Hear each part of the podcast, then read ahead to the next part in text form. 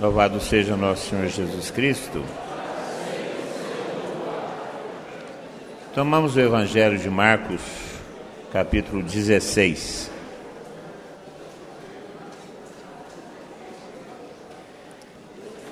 Marcos 16.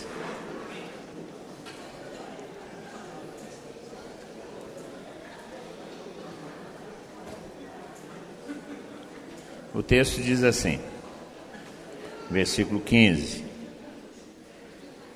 Ide pelo mundo inteiro e anunciai a boa nova a toda criatura.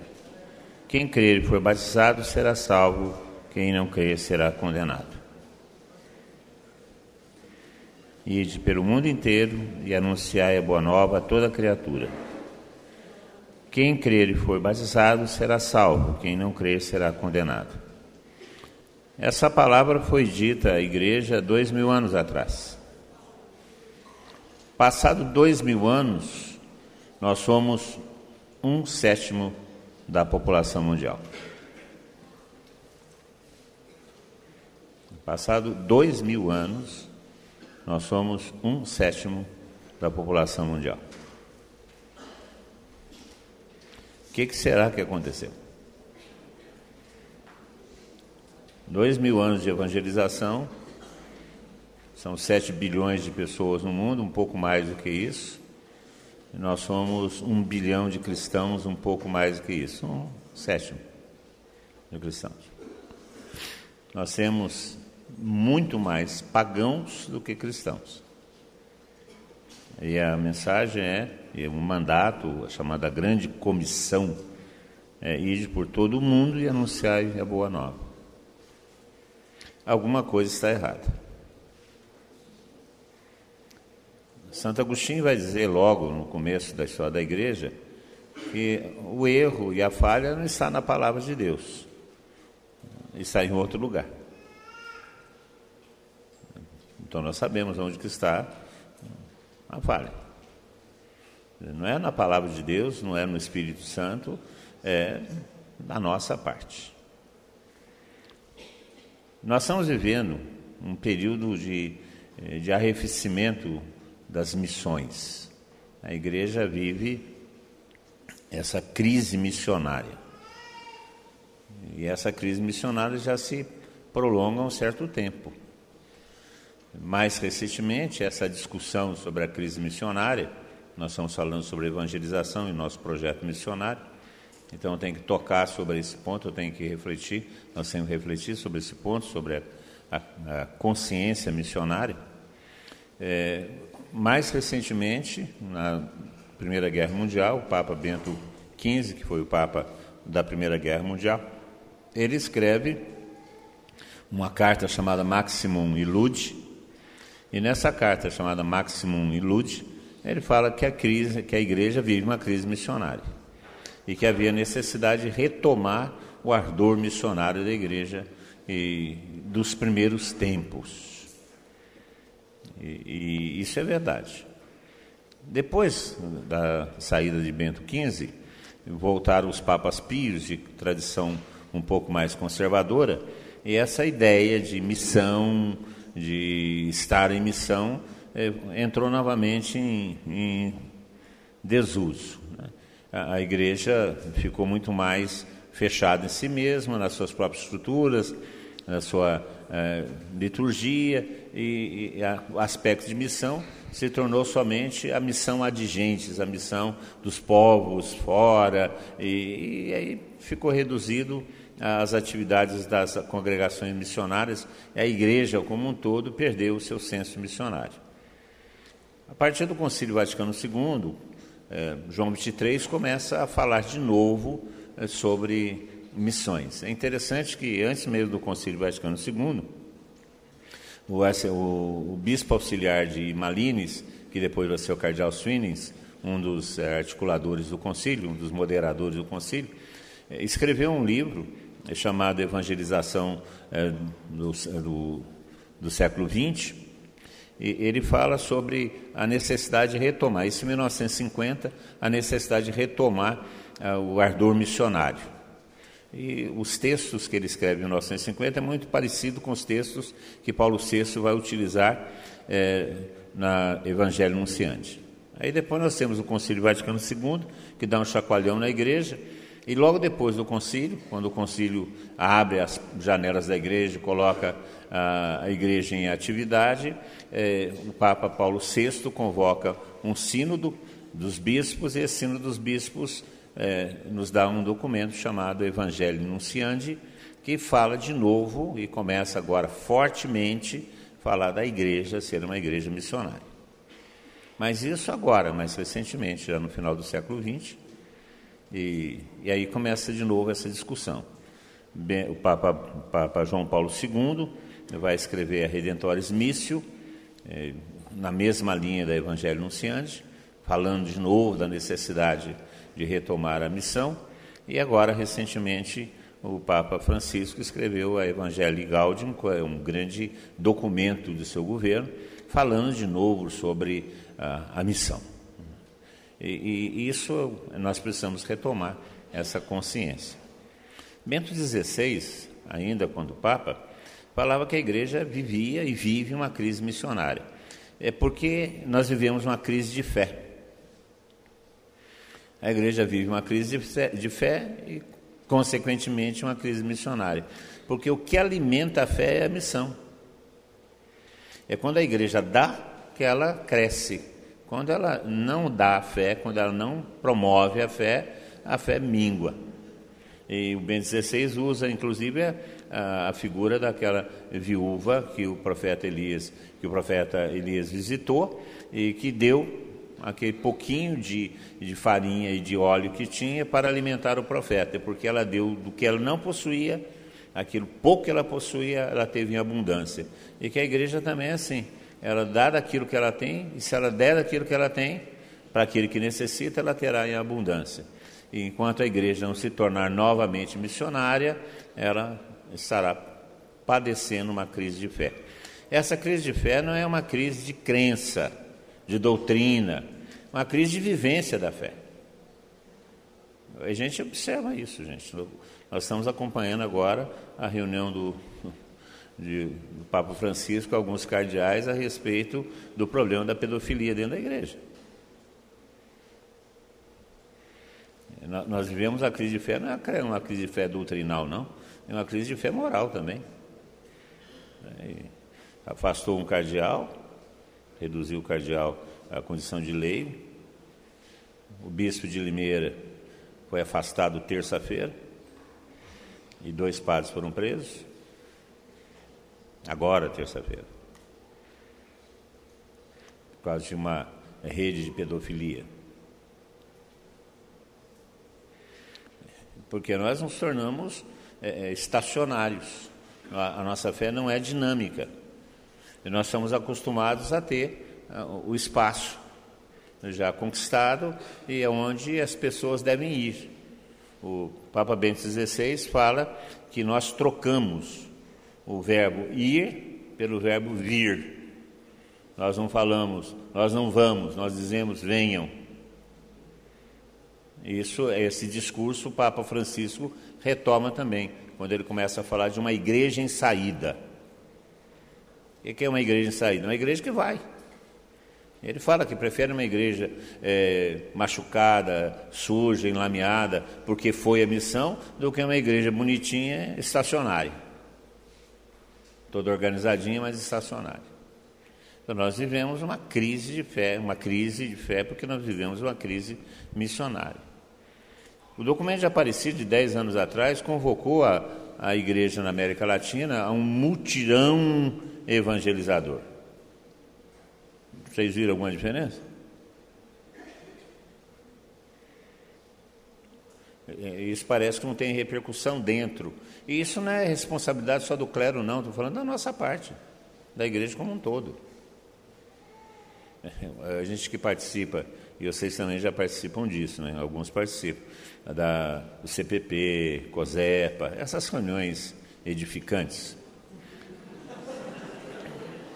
Sim, são edificantes, porque a gente tem que exercitar a paciência, a boa vontade, a santidade, né, controlar a língua. Então a gente, então é edificante.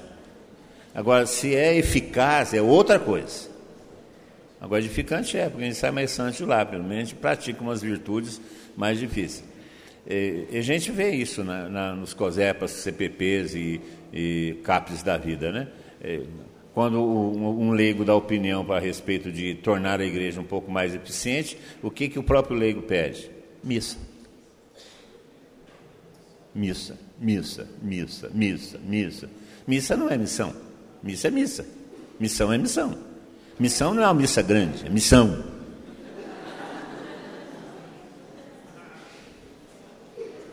É, é, a igreja, nós não temos essa consciência, não temos. A nossa cultura católica não é uma cultura missionária. E isso devido a problemas históricos. A cristandade, quando a igreja dominava todas as coisas, a, o padroado, a junção da igreja com o Estado no Brasil. É, então, é, esses fatos históricos acabaram arrefecendo a, o impulso missionário da igreja. E, então nós ficamos uma igreja acomodada. Dá uma olhada em Minas Gerais, né? Ah, nas cidades de Minas Gerais. As nossas igrejas ocupam os melhores espaços urbanos. Normalmente a cidade se desenvolveu em torno da igreja. Eu, mas nós temos uma estrutura enorme, mas hoje a gente vai na missa, a gente vê velhos, né? Ah, alguns jovens, mas a maioria velhos, e, e, alguns de vez em quando a reclamação. O povo não vem, mas o povo não tem que vir, é a igreja que tem que ir, porque o mandato é ide. Nós perdemos esse, essa consciência há muitos anos por um problema histórico. Então, nós católicos nós não temos essa, é, essa percepção missionária, esse impulso missionário é, na flor da pele, como os evangélicos têm. Os evangélicos têm esse, esse impulso, que na realidade não é tanto um impulso missionário, é, é muito mais um impulso é, proselitista. Eles querem não só ganhar para Cristo, mas ganhar para a sua igreja.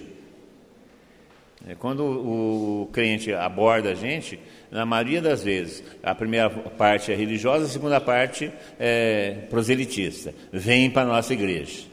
Você precisa ir na nossa igreja. Por que, que você está na sua igreja? Tem que vir para a nossa igreja. Então, não é nem evangelização, é um proselitismo mesmo. Mas eles, pelo menos, têm essa preocupação de estar falando, de estar missionando, como eles chamam, e que nós não temos. Eu, tava, eu já contei isso em vários lugares, mas é, uma, é um fato interessante. Na época da comunidade jovem, na Itajubá, CJCI, eh, nós de vez em quando fazíamos alguns trabalhos juntos com a igreja presbiteriana que tinha um grupo de jovens chamado Unidos em Cristo. E o, o líder deles era o Gilson, que depois foi ser, pra, foi ser professor, nós trabalhamos juntos na escola, e, e, ficamos amigos, né? ainda de vez em quando gente se encontra e conversa ainda. E nós de vez em quando fazíamos alguns trabalhos juntos, musicais, que eles tinham um bom grupo musical, nós também tínhamos um bom grupo musical, o, o Amaury Fernandes, que é maestro, era, era o chefe nosso naquela época, então, nós tínhamos um relacionamento. Aí nós vamos participar de uma reunião junta, preparatória para um, para um festival de Coríntios, e o grupo deles estava reunidos e a coordenadora de missão começou a perguntar para os membros da sua comunidade: quantos você ganhou para Cristo essa semana? Quantos você ganhou para Cristo essa semana? Eu falei assim: não, não pergunta para a gente que nós vamos falar nenhum. Porque essa não é a nossa preocupação. Não é. Nós estamos acostumados a pregar para quem já acredita. Nós estamos acostumados a ter um público em nossa frente que já deu o primeiro passo. E olha que de vez em quando a gente tem dificuldade, mas nós estamos acostumados, porque é da nossa índole, da índole da nossa igreja. Por isso que os papas desses últimos, de Paulo VI para cá, tem falado que nós vivemos uma crise missionária. Agora, nessa última encíclica, a primeira encíclica importante do, do programática né, do, do Papa Francisco, que é Evangelho Gaudium, que é o programa de governo dele, porque a primeira encíclica ele publicou, na realidade, ele publicou o que Bento XVI já tinha escrito. Né? E aqui, agora, ele, de fato, ele escreve o seu programa de governo. E ele insiste e que a igreja precisa se tornar missionária porque a igreja está com a consciência missionária adormecida. E nós temos que retomar alguns pontos importantes dessa questão da missão para a gente começar a despertar ou redespertar essa consciência missionária nesse período que nós vamos estar iniciando um processo, um planejamento, um projeto missionário que deverá ser uma atividade permanente de nossa comunidade. Eu quero retomar algumas coisas só para despertar a nossa consciência. Vou abordar três pontos: a questão da missão, a questão da consciência missionária e o seu arrefecimento, e a raiz da consciência missionária. Três pontos, rapidamente, porque nós temos ainda a, a nossa adoração hoje, rezar um pouco. Né? E, e quero insistir nisso: a, a, a missão precisa da oração. Por favor, tenham isso como certo. Missão não é só atividade. Eu quero falar de oração pessoal, sobretudo. Eu tenho notado que nós temos muita oração e pouca oração pessoal. E muitas vezes nossa oração é mais agitação do que oração. Temos que ter a nossa vida de oração pessoal um pouco mais consistente sobretudo nesses tempos de missão. Que é a partir da oração que as coisas acontecem. Né? A primeira coisa, a missão. Né? Qual que é a origem da missão? Vamos visitar alguns textos. Né? João capítulo 20. No dia da ressurreição,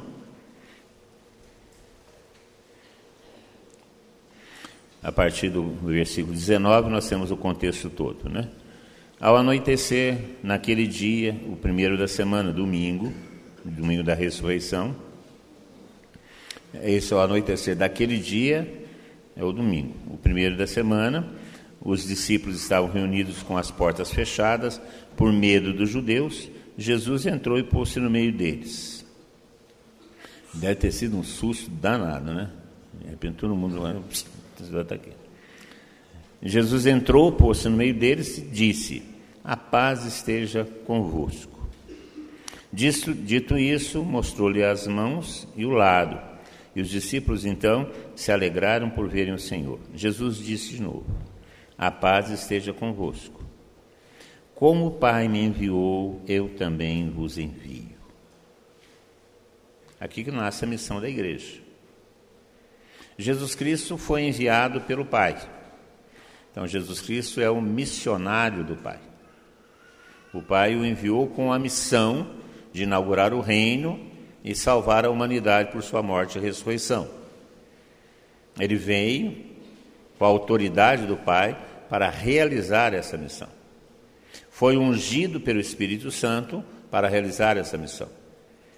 Se nós tomarmos aí o Evangelho de Lucas no capítulo 4, nós vamos encontrar Jesus Cristo na sinagoga e toma o livro do profeta, encontra o profeta Isaías, encontra o texto que interessa para ele, que está escrito: O Espírito do Senhor está sobre mim e me ungiu para anunciar a boa nova aos pobres. E ele fala: Hoje se cumpre essa profecia. Então, ele é ungido pelo Espírito Santo para realizar a missão que o Pai lhe determinou. Então, ele é um missionário do Pai. Então, essa missão que o Pai lhe confiou, ele dá à igreja. Como o Pai me enviou, eu vos envio também a vós. Portanto, nós somos na continuidade da missão de Jesus Cristo. E é a mesma coisa que aconteceu com ele. Ele foi ungido pelo Espírito Santo para iniciar essa missão do Pai ele também faz isso. Então soprou sobre eles e falou: Recebei o Espírito Santo. Então, além de enviar, ele dá a unção do Espírito, como ele foi enviado pelo Pai e ungido pelo Espírito para realizar a missão. Ele envia a sua igreja e unge a sua igreja com o Espírito para realizar essa missão. Essa é a origem da nossa missão. A própria missão de Jesus Cristo. A igreja missionária pelo envio de Jesus Cristo. Nos outros evangelhos, Marcos, Mateus, nós temos aquela passagem, é, ele envia, e de anunciar o Evangelho, batizar toda criatura. É esse envio. Nós somos enviados por Jesus Cristo para anunciar o Evangelho. Não para outra coisa. Não para outra coisa. O que, que o Pai mandou Jesus Cristo vir fazer? Anunciar o Evangelho da salvação. O que, que ele mandou a gente fazer? Anunciar o Evangelho da salvação. Que se encontra em Jesus Cristo. Existem alguns equívocos em relação a essa missão. No, no início da, da história da igreja, por causa do processo histórico da igreja, a, a missão foi confundida com dominação. E, e como tudo nessa, nesses períodos, é, logo após, os primeiros séculos, né, nós tivemos ah, os primeiros séculos a perseguição cristã, a, perseguição dos judeus, que foi a primeira, depois a perseguição dos romanos, que durou um bom tempo. E essa perseguição era sanzonal. Ela acontecia de vez em quando e de vez em quando não acontecia. Acontecia de vez em quando de maneira geral em todo o império e de vez em quando acontecia em algumas partes do império, não acontecia em tudo. Mas houve um período de perseguição, muita morte, é, martírios, algumas vezes era simplesmente exílio, houve um período em que a igreja foi contestada e foi a época que a igreja começou a ganhar corpo missionário. Aí nós tivemos dois éditos ou dois, dois decretos de imperadores romanos, um que dá liberdade de culto, que é o, o edito de Constantino, o decreto de Constantino, e depois tivemos o decreto de Teodósio, chamado decreto de. de é, oi? É, de Salu, não. É o decreto de Teodósio. É, e esse decreto transforma a, igreja, a, religião cristã em religião oficial do Estado. É de Tessalônica, isso mesmo. É, transforma em religião oficial do Estado. Então a igreja não precisava mais de ser missionária, porque o Estado garantia a sua, a sua realidade. Aí batizava o chefe é, pagão e todo o povo era batizado. Não precisava batizar. Batizava o, o rei e todo mundo era batizado. Fácil, né? Tá todo mundo, pronto. Então a igreja foi perdendo seu enfoque missionário. Então, a partir do Édio de Tessalônica, por Teodósio, começou uma justificativa dessa dominação. E aí nós vamos encontrar aquele texto de São Lucas, no capítulo 14, quando fala que o, o, um, um rei, um homem importante, faz um banquete, convida um monte de gente, e na hora do banquete esse monte de gente não foi. Não apareceu ninguém. Aí o rei ficou bravo, pega os seus funcionários e manda irem pelas encruzilhadas e obrigar as pessoas a ir para o banquete. Aí a igreja entendeu que ela tinha o direito de obrigar as pessoas a ser católicas. Então era uma obrigação, por isso existe uma dominação. E, então entendia-se evangelização por dominação, missão por dominação. Aí a igreja se tornou proprietária de quase dois terços das terras na Europa. Aí, parte do Império Romano foi doação de Constantino para a igreja. E quando a doação de terras do povo que estava na terra também. É, isso faz com que esse espírito missionário desapareça. Como não havia consciência da África, não havia consciência da América, que não existiam, embora existissem, é claro, mas não eram conhecidos, portanto não existia. Então a, a missão nesses, nesses, nesses lugares não existia, porque a Europa toda estava dominada pela igreja. Quando isso acontece, acontece outro equívoco. Quando a cristandade está formada, acontece outro equívoco. E esse equívoco é novamente com, com dois textos da Sagrada Escritura. Enquanto Marcos fala, ide anunciai, o Evangelho de João fala, apacentar as minhas ovelhas. Então a igreja começou a entender que a sua missão não era ir anunciar, a sua missão era apacentar as ovelhas que já existiam. E, e apacentar é dar bom aprisco, dar boa formação, é, é controlar. Né? O que, que o pastor faz? Controla as ovelhas. Né? o, Salvati, Salvetti, que foi é, Singalete, que foi presidente do Conselho Nacional dos Leigos, quando ele foi eleito presidente nacional do Conselho dos Leigos, ele escreveu uma carta para o presidente da CNBB, que tinha também sido eleito na época.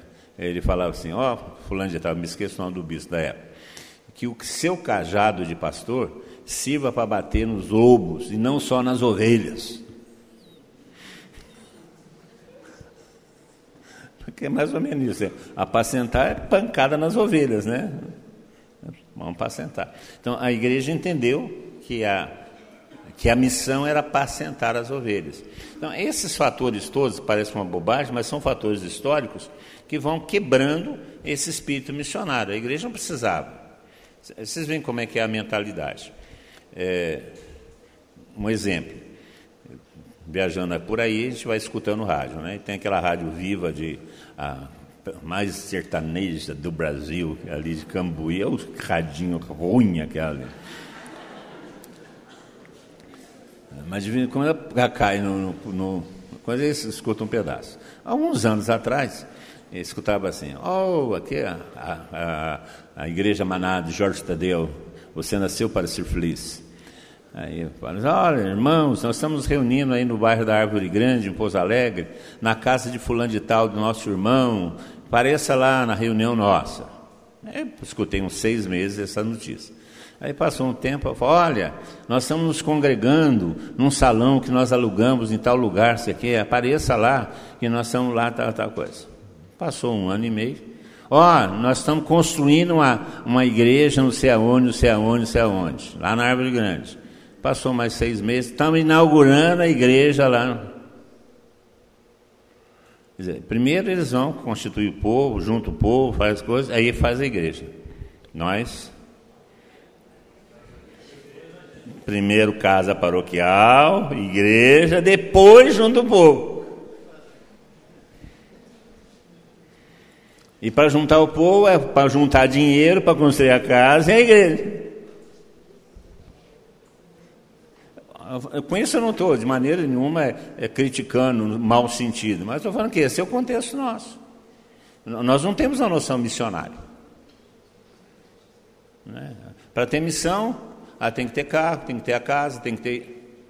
A gente coloca todos os obstáculos físicos, materiais para a missão, porque é, nós, nós fomos acostumados a ter tudo. Nós fomos acostumados a ter tudo. Então, é, é, esse é um processo. Um processo que tem que ser quebrado, porque isso gerou uma mentalidade.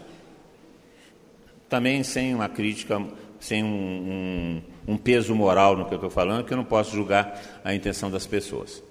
Mas nós temos uma, comunidades rurais, muitas comunidades rurais na nossa diocese. Né? Tem comunidade a trinta e tantos quilômetros da sede da, da, da paróquia, estrada de terra, etc. E tal. Dá uma olhada nos carros que estão nas casas paroquiais, são carros próprios para andar na, no barro, na terra em estrada ruim. Dá uma olhada. Então, você acha que você vai botar um Fusion para andar lá naquele bairro que tem lá no Alto da Serra da Mantiqueira que chama Purgatório? E é um purgatório. É, eu gosto de ir lá quando vou fazer trilha, eu passava muito por lá, de trilha de jipe ou de moto, que é um purgatório para chegar lá. Gente, carrinho baixo não chega lá.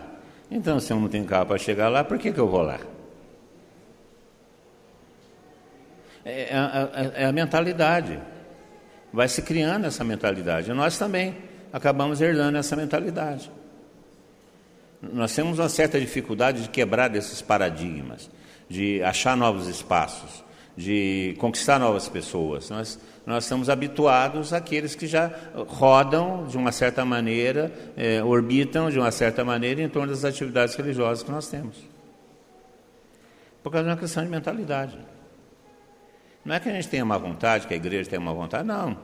Não é isso. É uma questão de mentalidade. E, e, e, e o mais difícil do mundo é você quebrar a mentalidade. Você mudar a mentalidade é a coisa mais difícil que tem no mundo. Você reproduz as coisas. Nós reproduzimos. Olha que nós somos uma comunidade bastante ativa, mas nós reproduzimos. Muitas vezes nós criticamos as pessoas que não vêm na casa de formação. Mas será que não seria a casa de formação eh, importante ir também? É. E, olha que a gente vai. Nós temos casa de missão, casa de aliança. Né? E olha que a gente vai, mas nós precisamos né, quebrar a nossa, os nossos paradigmas. Então, o que, que é a missão? A missão está clara aqui, nesse texto. Eu não vou tomar outro, vou ficar com o texto de Marcos. Ide anunciar o Evangelho. Está aqui. Não é outra coisa senão isso. Jesus Cristo é muito, muito prático e muito direto. Ele disse: Ide pelo mundo inteiro, portanto, não é em alguns lugares somente, é o mundo inteiro, e anunciar a boa nova a toda criatura. Vejam, ele não está falando que toda criatura tem que crer, ele diz que toda criatura tem que ouvir. Aqueles que crerem serão salvos. A condição de crer e batizado é uma condição de quem aceita, não é a condição de quem propõe. O nosso papel é propor, só isso. Quem aceita, quem crer e for batizado será o salvo. Quem não crer será condenado. Essa parte não nos pertence. Isso, nós não temos nada a ver com isso. Nós temos a ver com a primeira parte. Ide pelo mundo inteiro e anunciar a boa nova a toda criatura. E isso somos nós. A parte de aceitar, de ser batizado, é de quem ouve. A nossa parte é anunciar a todo mundo.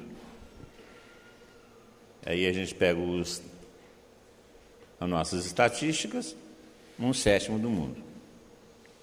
Nossa diocese tem por volta de um milhão de habitantes em todas as cidades nós somos 63% da população diocesana. 63%.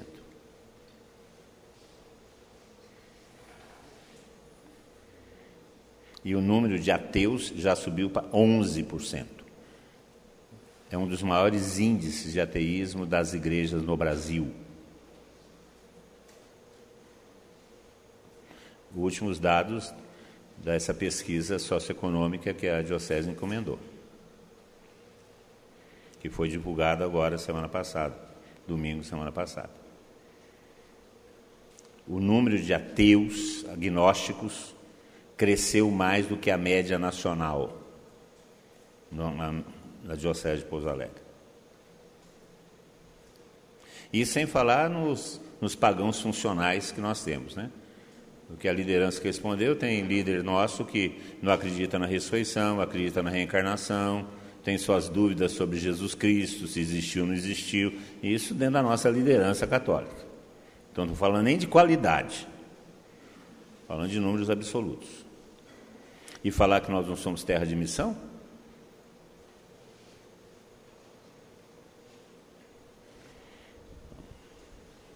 E de Ide pelo mundo inteiro e anunciai a boa nova a toda criatura. Essa é a missão. Fala aí para o seu irmão. Ide pelo mundo inteiro e anunciai a boa nova a toda criatura.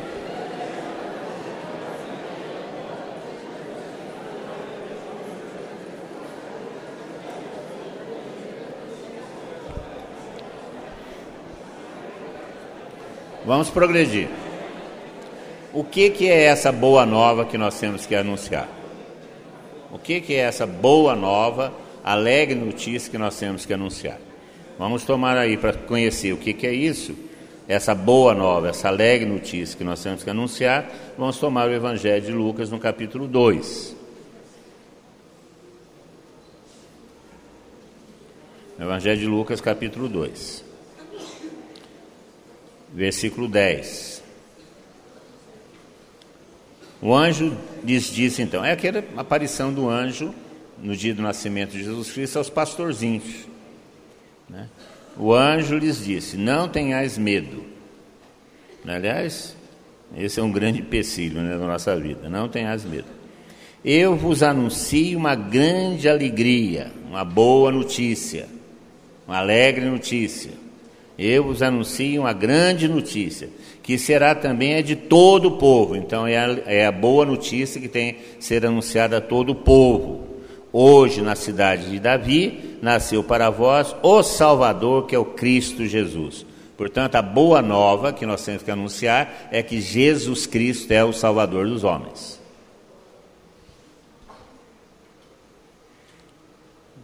Isso é lógico, está aqui. O anjo já falou, porque como não existia quem pudesse anunciar, porque ninguém sabia, os anjos que sabiam anunciaram primeiro. Porque quando o Verbo se encarna e assume a nossa natureza, isso tem que ser notificado. E os anjos fizeram o favor de nos notificar. Notificam primeiramente a Maria e a José e depois a toda a população do mundo através dos pastores. Então, qual que é a boa nova que nós devemos anunciar? A boa nova que nós devemos anunciar é que Jesus Cristo é o Salvador dos homens. É Senhor e Salvador dos homens. Que o Cristo, Senhor, é o Salvador dos homens. Isso é o Evangelho. Esse é o Evangelho. Jesus Cristo, Salvador dos homens. E isso nós temos que anunciar. E nós temos que anunciar isso de que jeito? Primeira carta de São Paulo aos Coríntios. A gente vê como é que é feito isso. Primeira carta de São Paulo aos Coríntios, capítulo 1, versículo 21.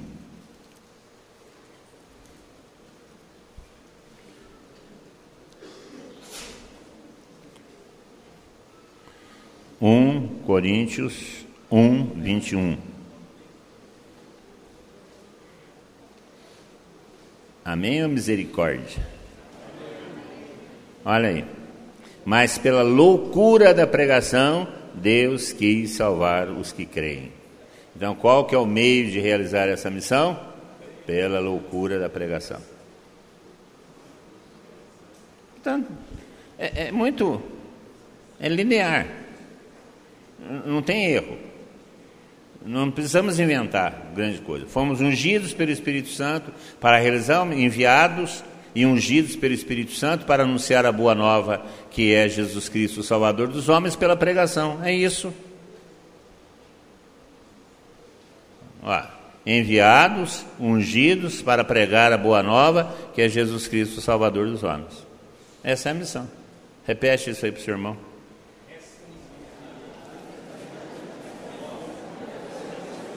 enviados, ungidos, para pregar que Jesus Cristo é o Salvador dos homens.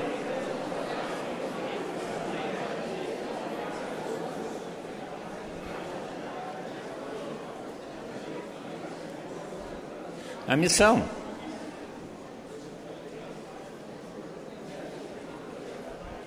E, e a gente inventa muita moda. É claro que a partir desse anúncio, que exige uma resposta, sim ou não. Aí a gente vê isso no Evangelho de Marcos, como eu comentei com vocês. Aqueles que creem e aqueles que não creem, portanto, existe uma resposta. Uma resposta que quem dá é aquele que ouve a proposição e a resposta. É claro que aqueles que aceitam Jesus Cristo como Senhor e Salvador deverão viver a partir desse, desse critério e desse valor. Serão batizados e devem então viver a partir desse critério e desse valor. E aí as coisas vão ser diferentes no mundo.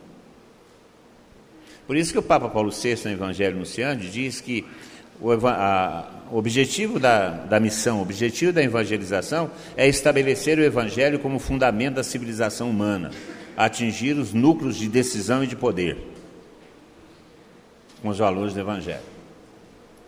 É claro, é a partir da proposta, através do anúncio, ao assumir o Evangelho como seu o sentido de sua vida, o homem começa a viver a partir daí. E aí as coisas serão ordenadas a partir desses valores. Papa, o Papa Bento XVI fala que por trás de toda decisão que afeta uma sociedade, existe uma pessoa que decide a partir dos seus critérios e valores. Tudo. Tudo. Está aí o Supremo Tribunal Federal fazendo um monte de bobagem, porque o Gilmar Mendes acha que é Deus. E a hora que ele se encontrar com Deus, vai haver um choque de egos, que eu acho que quem vai perder não é o de lá. Porque ele acha que ele é Deus. E, e se comporta como Deus. Ele age, legisla, estabelece comportamentos para a sociedade brasileira inteira a partir dos seus critérios pessoais. Então, o Papa Bento XVI fala isso. Por trás de toda decisão que atinge a humanidade e a sociedade como um todo, existe uma pessoa que age a partir dos seus valores. Se você coloca uma pessoa cristã que age de acordo com seus valores, suas decisões irão afetar o todo. Você pode falar para mim, isso é uma utopia. Não, essa é a proposta de Jesus Cristo. É o caminho mais difícil. Bom, quem nos propôs foi Jesus Cristo. Se é o mais difícil, eu não sei, eu sei que foi o que ele propôs. E se ele propôs, é o certo. Então, as consequências desse anúncio e da aceitação desse anúncio é a transformação do mundo. É aquilo que Jesus Cristo chama de reino de Deus, que é onde Deus reina, onde a vontade de Deus é soberana, onde a lei de Deus é soberana. Isso se dá pelo anúncio do Evangelho. Essa é a missão. Não, não é complicado. Nós temos que nos empenhar para realizar. Só que tem que essa consciência. É, de anunciar e ter esse desejo de anunciar, sofreu um arrefecimento muito grande. Então, o que é a consciência missionária? Aí nós vamos ver outros textos. O Evangelho, o Atos dos Apóstolos, capítulo 4, que é o nosso texto básico, tem lá uma definição desse, dessa consciência missionária. Capítulo 4, versículo 20 pegando o contexto, né? É, Pedro e João responderam: Julgai vós mesmos se é justo diante de Deus que obedeçamos antes a vós do que a Deus. Quanto a nós, versículo 20 do capítulo 4 do Atos dos Apóstolos, quanto a nós, não podemos deixar de falar sobre o que nós vimos e ouvimos. Então, se nós experimentamos em nossa vida a salvação de Jesus Cristo, ver e ouvir é um, é um é uma categoria de experiência, experimentamos. Nós não podemos negar aquilo que experimentamos. Então, se nós experimentamos em nossa vida a salvação de Jesus Cristo, porque nós acreditamos no seu Evangelho, temos fé no seu Evangelho, eu não posso deixar de falar sobre isso. Não posso. Porque essa experiência me obriga é, é exatamente isso que São Paulo vai falar na sua carta aos Coríntios, quando ele diz: Ai de mim se não evangelizar. Na primeira carta aos Coríntios, capítulo 9, São Paulo vai falar para isso. Olha, evangelizar, vamos lá pegar. 1 Coríntios 9.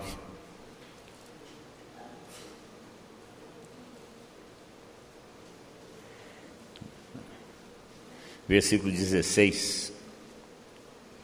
1 Coríntios 9, 16. Pois anunciar o Evangelho não é para mim motivo de glória, é antes uma necessidade que se impõe, que se me impõe.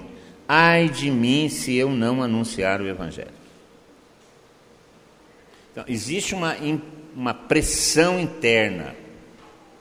Ai de mim. Nesse sentido, ai de mim, não quer dizer eu estou lascado, vou ser castigado, não. É, se eu não respondo a isso, eu tenho uma frustração. Eu vou ficar eu não vou ter sentido.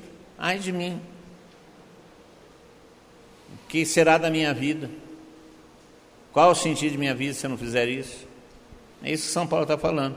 Portanto, essa consciência missionária é uma convicção interior que eu devo. E essa convicção interior que eu devo evangelizar me impulsiona a evangelizar, independentemente das situações e, e de maneira criativa e de maneira ousada, porque há uma pressão interior, ai de mim, é uma necessidade premente, é uma imposição interior para realizar isso. porque nós experimentamos. Não é assim? Quando o nosso time ganha um, um jogo impossível, ah, nós queremos falar com todo mundo, né? Sobretudo quando é o Corinthians que ganha do Palmeiras, né?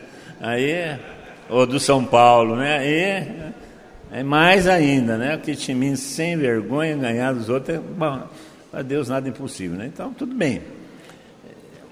Há uma necessidade, há uma experiência tão rica, tão importante, tão alegre, tão existencial, tão significativa, que eu não consigo segurar para mim, eu tenho que contar para os outros.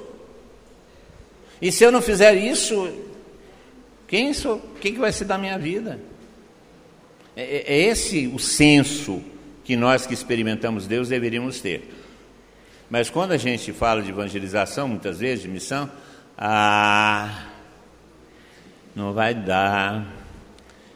É, ah, descolori cabelo, ah, minha unha quebrou, ah, eu tenho que descansar, porque eu estou cansado de descansar, então eu tenho que descansar para descansar do descanso que eu descansei. Então.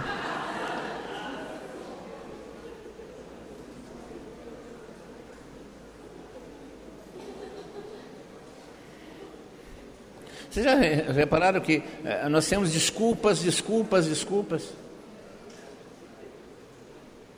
É, ainda brincando um pouco com o Corinthians, quando o Corinthians foi pegar o título dele na, lá em Tóquio, teve gente que largou a noiva no, no altar para ir. Porque é, havia uma pressão interior que tinham que ir. Teve nego que vendeu a casa para poder comprar passagem para ir. Porque tinham que ir. Você fala, vamos, dá aí 50 contos para a gente pagar aqui um, uma gasolina para ir para a roça evangelizar. Vamos. Não. O cara sai daqui, vai lá para o Japão. É. O Palmeiras não tem título internacional. Eu fico falando, mas eu sou botafoguense, coitado, botafoguense muito menos ainda. Entende? É, é, é, é essa, essa, essa pressão interior, esse desejo, essa, é, é, essa pressão interior mesmo, de, de, ter que ir, porque experimentou uma coisa tão linda, tão maravilhosa, tão importante, tão significativa. Eu descobri minha vida, achei a minha vida. Eu tenho um irmão, médico que mora na, lá no, em Alagoas, que é completamente atrapalhado em relação de casamento. Então ele está na, na, sexta mulher. É, eu fiquei sabendo disso hoje. Eu, tava que, eu achava que eu estava na quinta ainda. Aí hoje de manhã eu abri o zap, está o retrato dele lá. Oi, mano, o retrato dele com a atual. Né? Estou com a fulana de tal, nem sei o nome dela. Falou assim: encontrei a minha vida, não consigo deixar de comunicar para você que encontrei a minha felicidade. Eu sei que não, daqui a um mês ele vai encontrar outra felicidade. Que é completamente descabeçado.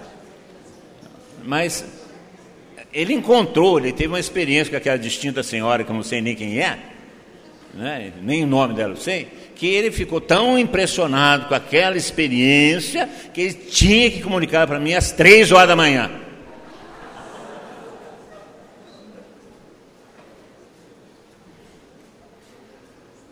É, vocês estão entendendo o que eu estou dizendo sobre o que, que é o ardor missionário?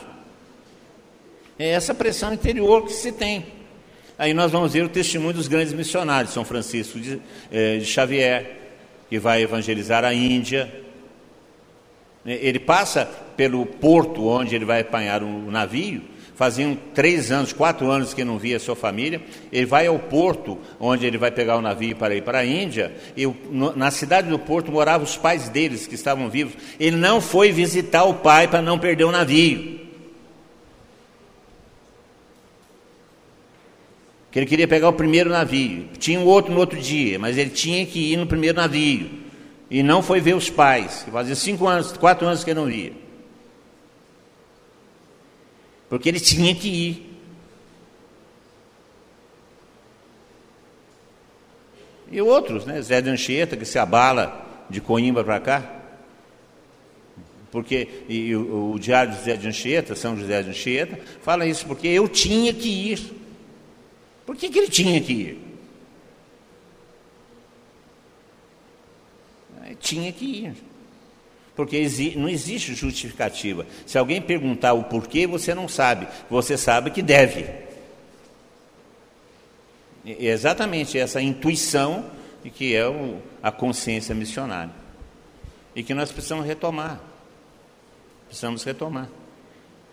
Esse, esse desejo de anunciar o Evangelho. Por que, que nós é, perdemos isso? O Papa Francisco fala de quatro coisas que contribuíram e contribuem para o arrefecimento dessa consciência missionária. Primeiro, ele chama do em si mesmamento. Em si mesmamento. Ou seja, ficar olhando para o próprio umbigo, olhar, ficar olhando para as próprias dificuldades, né?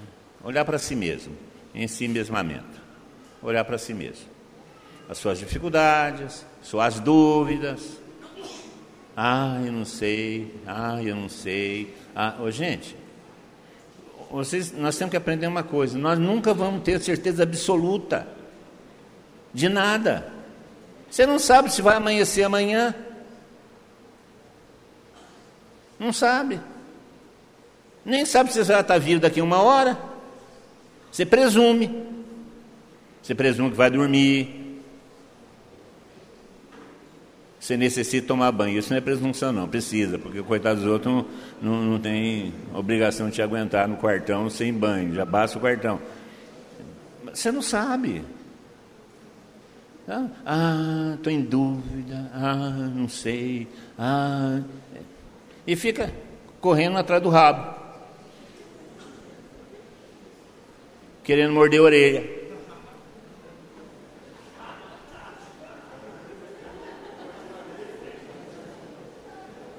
Vou beijar o cotovelo. Gente,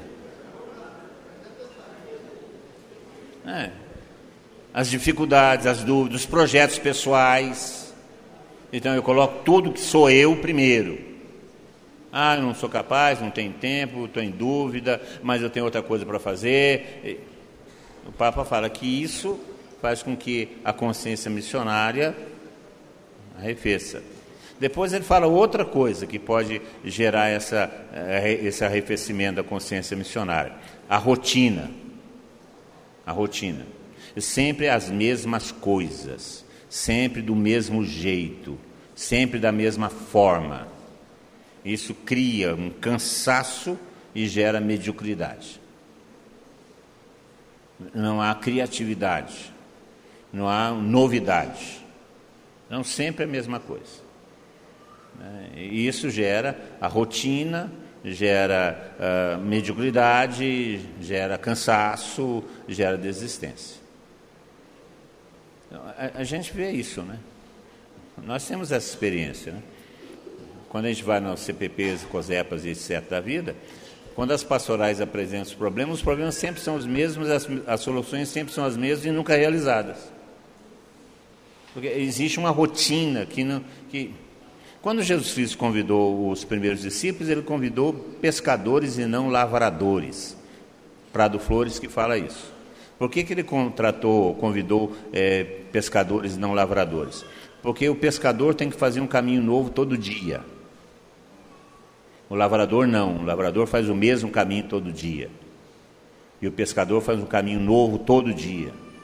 E mais, no chão fica rastro, no mar não. Você passou, acabou. Você não sabe mais por onde você passou. Por isso que ele escolheu pescadores. Porque o pescador vai atrás do peixe e não atrás da segurança. Então nós temos que fugir das rotinas. A rotina faz com que a gente fique é, engessado, encalacrado. Você já deve ter escutado isso. Ah, sempre foi assim, por que, que tem que mudar agora? Vocês escutaram isso ou não? Vai querer ensinar o Pai Nosso ao vigário? Eu estou aqui há 50 anos, sempre fiz assim, agora depois de 50 anos, hora de mudar, né, meu? Porque pneu você tem que trocar, né? óleo você tem que trocar. Né? É. Então, a rotina que gera. Depois, outra coisa que o Papa fala é acomodação. Acomodação que é fruto da preguiça, né? Tá bom assim, não precisa mais. Tá bom assim, já faço muito. Já faço muito.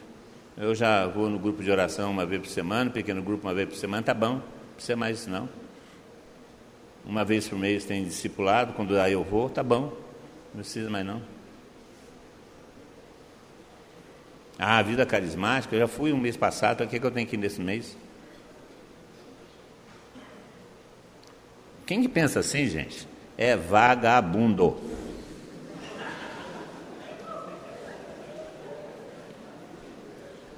Preguiçoso. Pelo amor de Deus. Está igual indo na brasileiro, né? Deitar eternamente em berço esplêndido, que é morrer. Pelo amor de Deus, não podemos ficar acomodados. São Paulo estava num lugar, já estava sonhando ir para o outro, já estava pedindo o Espírito Santo para ir para o outro. O Espírito Santo tinha que agir e impedir São Paulo de entrar nos lugares, porque senão não dá tempo de fazer tudo. Ele, o Espírito Santo não deixou entrar na caia. E aí ele foi para outro lugar. Já que o Espírito está aqui, eu vou para outro canto. Então, nem o Espírito Santo segurava ele. Ele está lá na cadeia, olha, eu estou pensando em aí, estou não sei o quê. E nós somos acomodados, né? Então, isso acaba com o espírito missionário. E o, o quarto ponto que o Papa apresenta é a cruz. A cruz, gente, o sofrimento faz parte da nossa vida missionária. Se a gente lê a lista de São Paulo, os sofrimentos que ele passou, foi chicoteado não sei quantas vezes, naufraguei não sei quantas vezes, passei fome, passei frio, é, passei necessidade. Se você lê a, a, o que São Paulo passou, foi, pelo amor de Deus, né? se a gente tiver um, um terço do que ele passou, a gente já não aguenta. A cruz. A cruz de nossas renúncias, a cruz de nossas escolhas, mas também a cruz das incompreensões, a cruz das perseguições, a cruz das oposições. Faz parte de nossa, de nossa missão.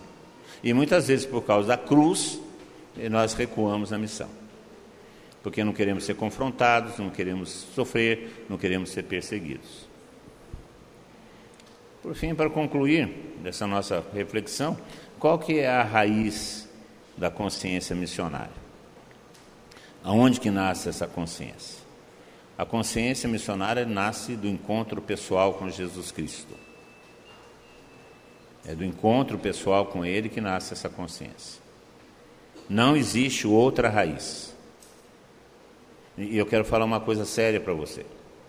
Se você não tem esse anseio de anunciar Jesus Cristo de todas as formas, esse desejo intenso, ardente de anunciar Jesus Cristo, é porque você não se encontrou com Ele.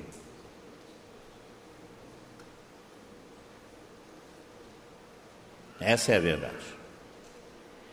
Você se encontrou com algumas dimensões da religião, interessantes e boas, mas você não se encontrou com Jesus Cristo. Porque é impossível se encontrar com Jesus Cristo e não desejar anunciá-lo às outras pessoas. É impossível. Não tem outro. Você se encontra com Jesus Cristo, você tem que anunciá-lo aos outros. Porque o encontro é tão importante, tão gratificante, tão pleno, nos traz tanto sentido, que nós não conseguimos ficar sem falar dele para outras pessoas. Nós temos os testemunhos disso, né?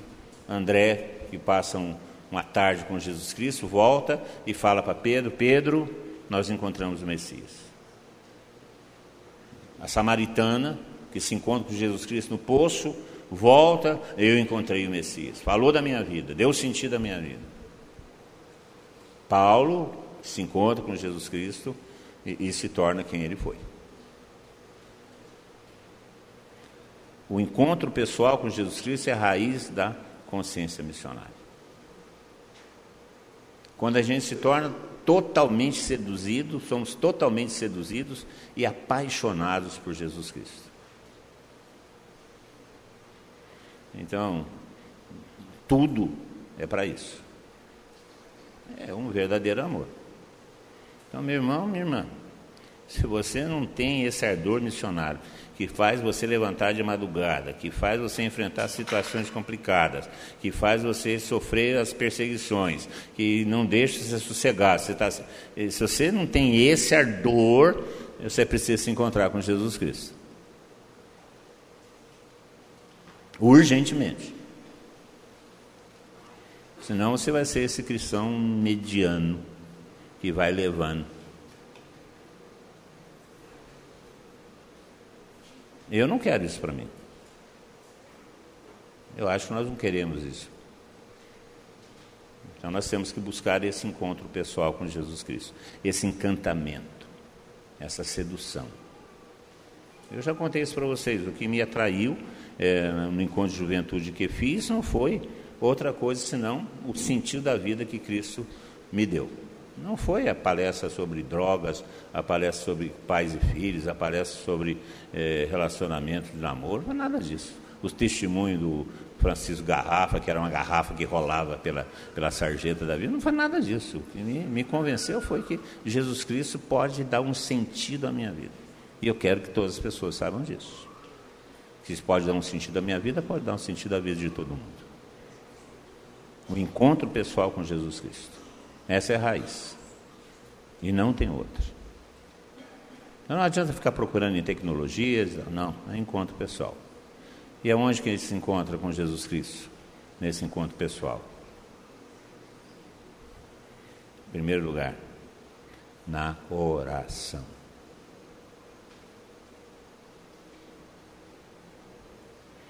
Na oração.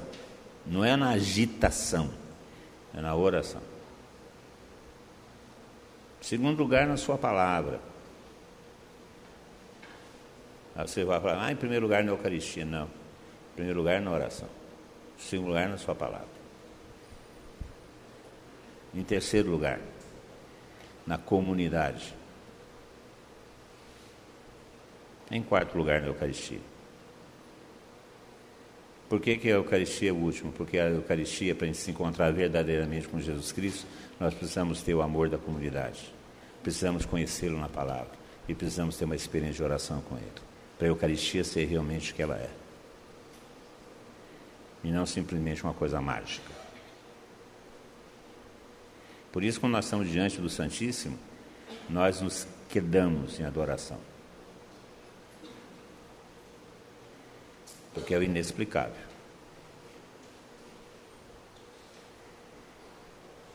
Esse é o segredo. Por isso que Jesus Cristo, para transformar aqueles apóstolos em missionários, depois da vinda do Espírito Santo, esteve com eles e eles o conheciam. Quem que faz isso em nossa vida? O Espírito Santo. Claro. E ele já não foi, nos foi dado. Então, fala aí para o seu irmão. Encontro pessoal com Jesus Cristo.